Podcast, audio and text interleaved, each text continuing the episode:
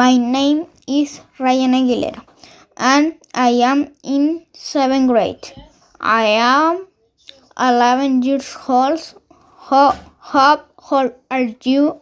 Nice to meet you. Thanks you for listening.